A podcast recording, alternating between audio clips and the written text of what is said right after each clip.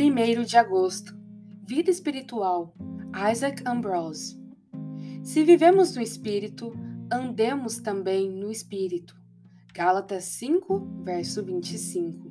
O espírito gera em nós um princípio de vida espiritual. Às vezes, as escrituras dão a esse princípio o nome de semente, às vezes de nascente ou fonte, e ainda de vida de Cristo, porque ela nos é outorgada pelo Espírito de Cristo por meio de nossa união inseparável com Cristo. Seja qual for o nome, não podemos entender isso como uma aptidão acrescentada àquelas que existem em nós de modo natural, mas um aperfeiçoamento dessas habilidades para agir no plano espiritual, como faziam espontaneamente antes da regeneração. É por isso que se diz que a pessoa regenerada prossegue segundo o Espírito, é conduzida pelo Espírito e anda no Espírito.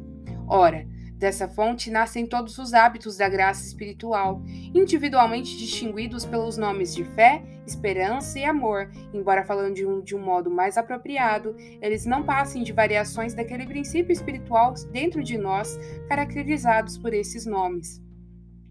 É desses hábitos da graça que habitam em nós que normalmente procedem as inclinações e ações espirituais. Os hábitos espirituais funcionam de modo semelhante aos hábitos naturais. Aumentam e são fortalecidos por meio de exercícios e enfraquecem quando são negligenciados.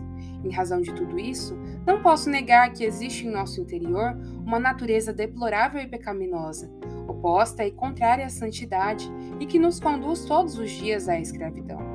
No entanto, aqui está o nosso privilégio, até mesmo santificação em parte. Certamente o Senhor nos deu outro nome e uma nova natureza. Existe algo mais dentro de nós que nos faz lutar contra o pecado e, com o tempo, prevaleceremos contra todos os pecados. Graças a Deus pela vida espiritual que Ele nos dá.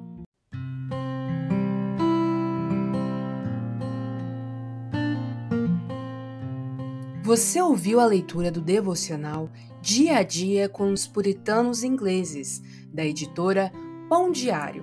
Uma leitura que você encontra aqui no Devoção Diária. Que você possa estar sendo abençoado por essa leitura e compartilhar com outras pessoas, para que elas também possam ser edificadas.